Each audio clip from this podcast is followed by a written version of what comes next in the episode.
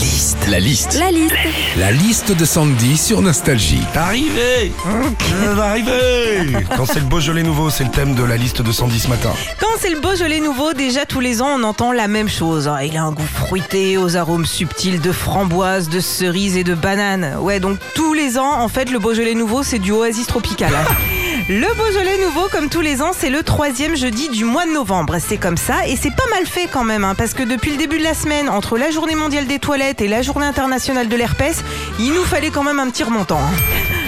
C'est le Beaujolais nouveau, il y a plein de bars qui proposent la formule planche de charcuterie fromage plus le petit verre de Beaujolais à 10 euros. Alors c'est vrai que c'est sympa, hein. bon par contre faites gaffe au RPB.